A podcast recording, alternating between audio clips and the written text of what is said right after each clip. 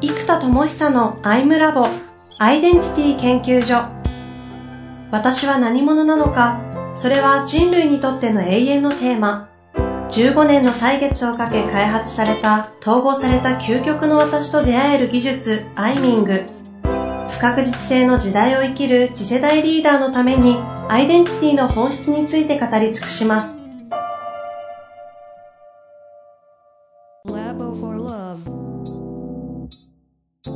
インベンスターな自分としては究極の根幹は発明じゃないですか、うんうん、その発明っていうのもある意味はでは資産なんですよね、えー、でこれを今までは講義という形でやってたので資産化されていない。つまり僕が最終的に労働集約になってしまって、うんうん、は自分のやることの全てが今までは発明家だったので人類に進化をもたらす発明をするっていうのがミッションだったんですだから発明することがミッションだっただけど今は人類が進化する発明資産を創発するっていうミッションに変わったんですね。つまり、これは発明資産かっていう、進化資産か。で、この進化資産をどれだけ構築できるかだって今思ってるんです。で、これもちょっと後でブログとかいろんなものでも公開しようと思ってるんですけど、はい、えっと、そのベンチマークしてるのは何かというと、やっぱ IT 業界なんですね。うん例えば今僕だったらね、ワードプレスっていう CMS って呼ばれる、まあ、プログラムの一塊ですよね、はいこの仕組みも今ってサーバーをレンタルしたら、月額800円くらいのサーバーを使って、ワードプレスをインストールするってボタンをポチッと押すと、できましたってなるわけですよ。で、そうすると、サーバー側にこのメソッドも入ってる。で、昔はサーバーのセッティングが大変だったんです。それもサーバーの仕組み、つまりもう資産になっているプログラム資産なので、ボタン1個でワードプレスというプログラム資産もサーバーのプログラム資産も両方がガッチャンコして数秒で出来上がります。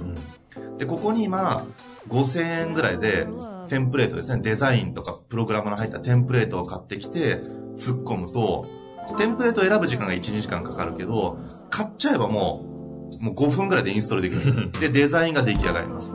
で、今度プラグインって言って、じゃあここにこういう機能入れたいよねとかっていう風にすると、またプログラムの塊がいっぱい売ってたり、タダだったりするので、それバーンと選んで突っ込みます。これもおすすめプラグインリスト、ワードプレスとかで検索したらいっぱい出てくるから、よくわかんなかったらおすすめとりあえず突っ込んどく。まあ遅かったら後で考えようみたいな。ぐらいで作っていくと、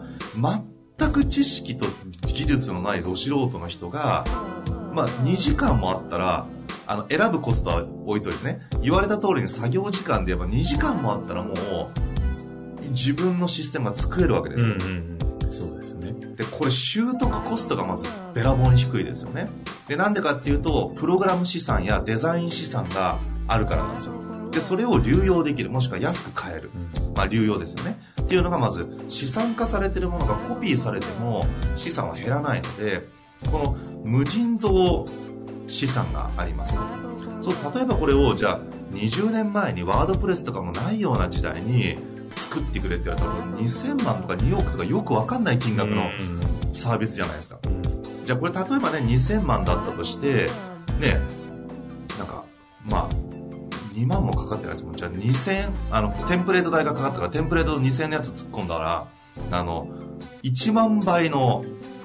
こ安さですよね。はいはい、そうですね。で、かつ時間じゃあ2000万払って20年前だったら多分1、1年とかものすごい期間かかってたと思うんですけど、しかも何人もの人がやってたことは、なんと、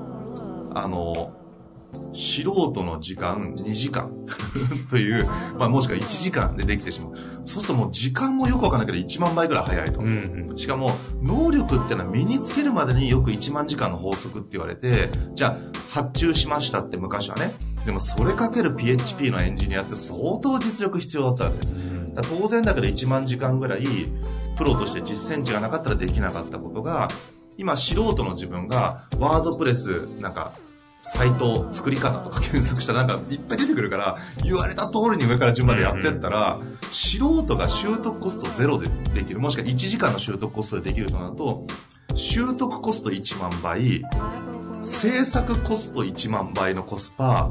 制作スピードも1万倍だからこれ1万かけ1万かけ1万だからえっと1兆？1兆倍みたいなコストパフォーマンスなんですよ。習得コストが1万倍作業コストが1万作業時間が1万倍、えー、お金も1万倍安い、うんうん、1000億 ?1 兆？どっちだ、1万かけ1万で1億だから1億かけ1万だからやっぱ1兆ですよね。そう1兆倍じゃないですか。もうなんかもうこの掛け算が正しいかどうかちょっと置いといて、まあ、とにかく1億とか1兆とかよく分かんないから早い,、はいはいはい、からこの資産を使ってるからこれを使って Web も作られるしえ世界中でさらにこれを使って AI も作られてさらに AI もまたプログラム資産として、えー世の中を進化させていく、だ実はここにはプログラムの複利計算モデルが働いていて、そうすると100時間使ってたプログラマーがじゃあ20時間で資産を使って作れたら残りの80時間をまた新たなプログラム資産の開発やじゃあプラグインの開発しようとかじゃあテンプレート作ってアップしようっていう形でその余力時間を資産化できるんですね。でそうやって世界中のプログラム資産をデザイン資産を使えるようになっているでアドビストックとか写真とかデザインも全部買えるのででそれを月額確か2万5000円ぐらいでダウンロード、まあ、200 750枚できるからほぼダウンロードし放題なわけですよ。でも写真1枚ね普通何十万とかねしてましたからそれがなんともう700万円ぐらいもう好き放題使える時代なわけです、でもこれもデザイン資産とか写真資産を使う権利を買ってるわけなんですね。だから資産活用権利っていうものを買ってるという会員モデルってなってるのも実は資産を使う権利だっていうふうに捉えていく、まあこれもねサブスクリプションモデルのことずっとやってる人たちからしたらもう常識なのかもしれないんだけどもうなんかね人類の進化とか精神構造のね発明ばっかりやってた僕からすると改めてこれやばいと いうことで要は何かというとインベンスターになったことで、これが教育とか人類の精神世界でも同じような生産効率や教育効率が作れないだろうかっていう挑戦なんですね、IT 業界ではこれが起きてるから尋常じゃないスピード。つまり20年前と今で言うといや本当にですよ。もう20年前って Windows98 とかっていう時代じゃないですか。もうフリーズしまくって大変でしたよ。あの、ね、僕あの、覚えてますよ。あの、タワー、ね、先行コンピューターだったからね、あの、もう、そっか、もう20年前か、もう思い出しましたよ。ちょうどだから僕、え ?20 年？大学生。びっくり、大学1年生とかですよ。うんうん。タワー、ね、のでっかいパソコン買って、確か30万ぐらいしたかな。で、当時、ペンティアム3っていうのが出たぞ、みたいな。覚えてる。450メガ。メガですよ。へえ。450メガペン3出た早いみたいな、そういう時代ですよ。うんもうこれ聞くとね、若い方もう何言ってんだって話だけど、ねえ、もうそんな時代。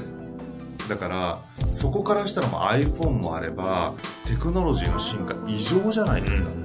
で、この速度がなぜ起きたかってさっき1兆倍の時間、生産性をもたらしたプログラム資産やデザイン資産のおかげなんですね。じゃあ、型や研修業界、教育業界って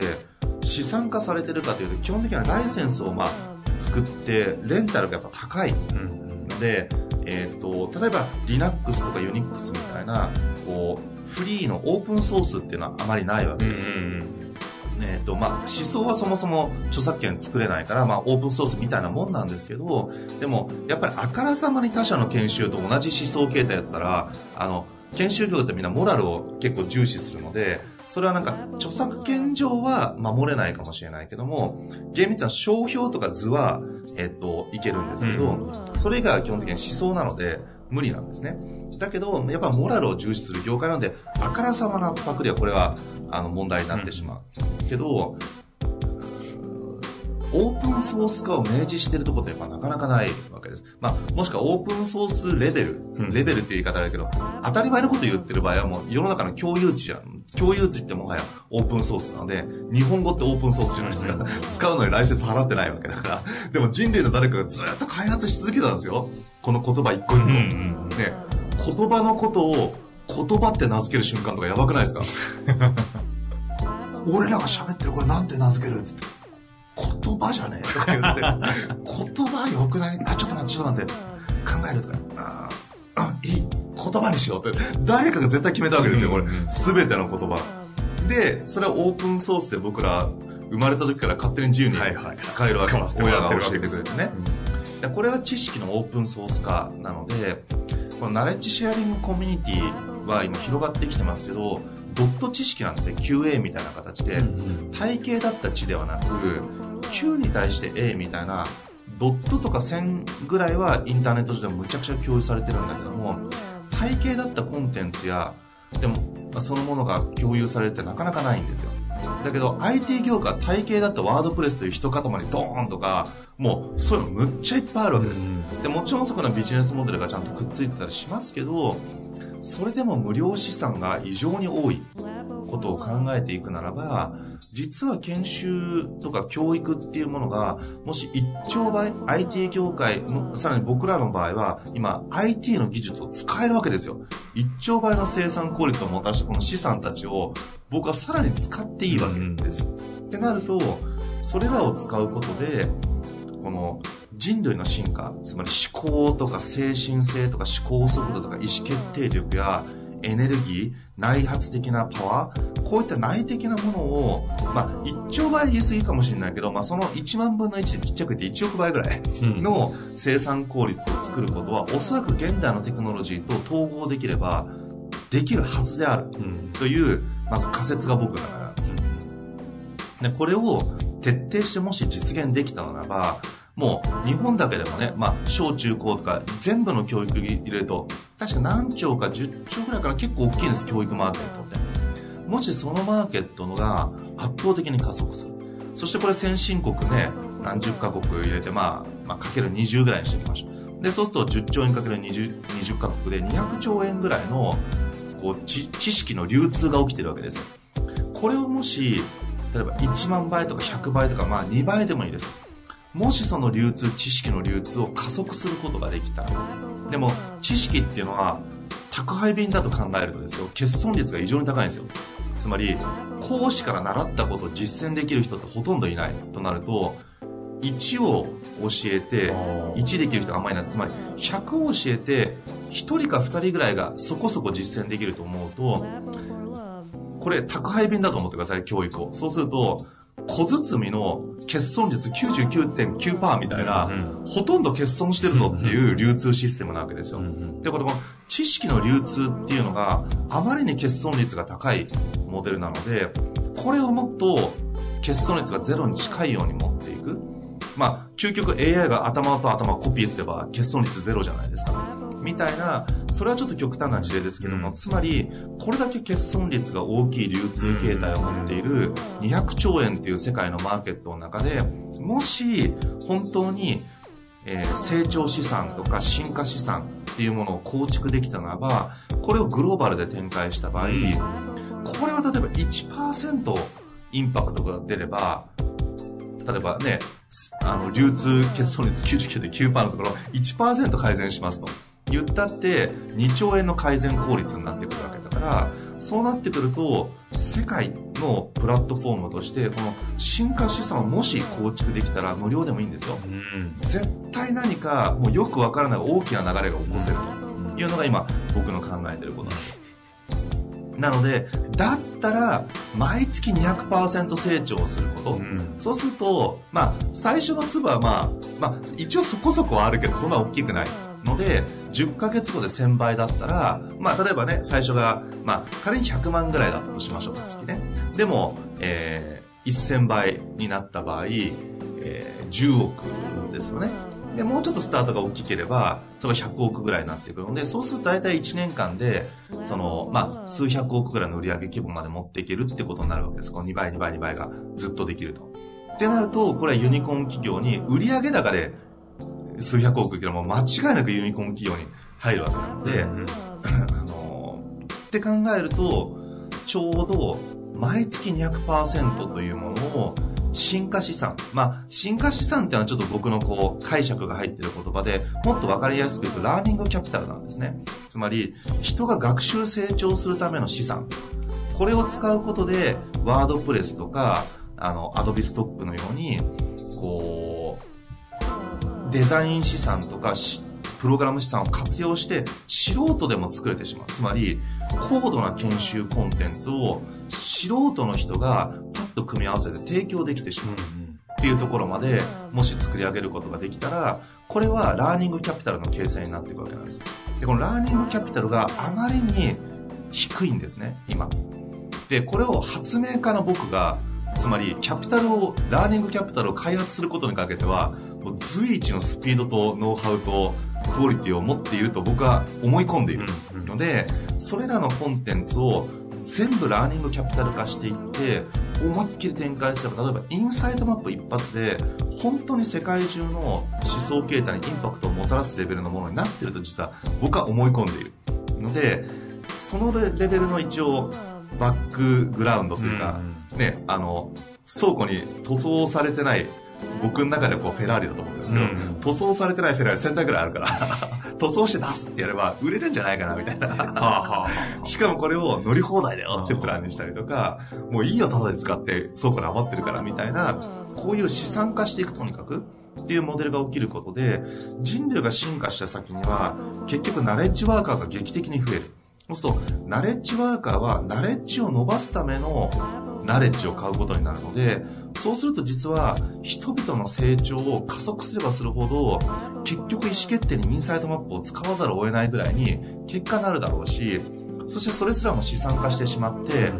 もうなんかもう究極オープンソースでもいいという意味は持ってるんですけどあのそういうモデルにすることでより人類の共有資産化されていくものを強化すればするほど実はこの教育産業とかラーニングキャピタルが劇的に伸びる。うん今あるのはせいぜい映像コンテンツなんですね。カーンアカデミーとか、ユーデミみたいな形で、映像コンテンツがまあ資産化されて、まあかなり安く買える仕組み。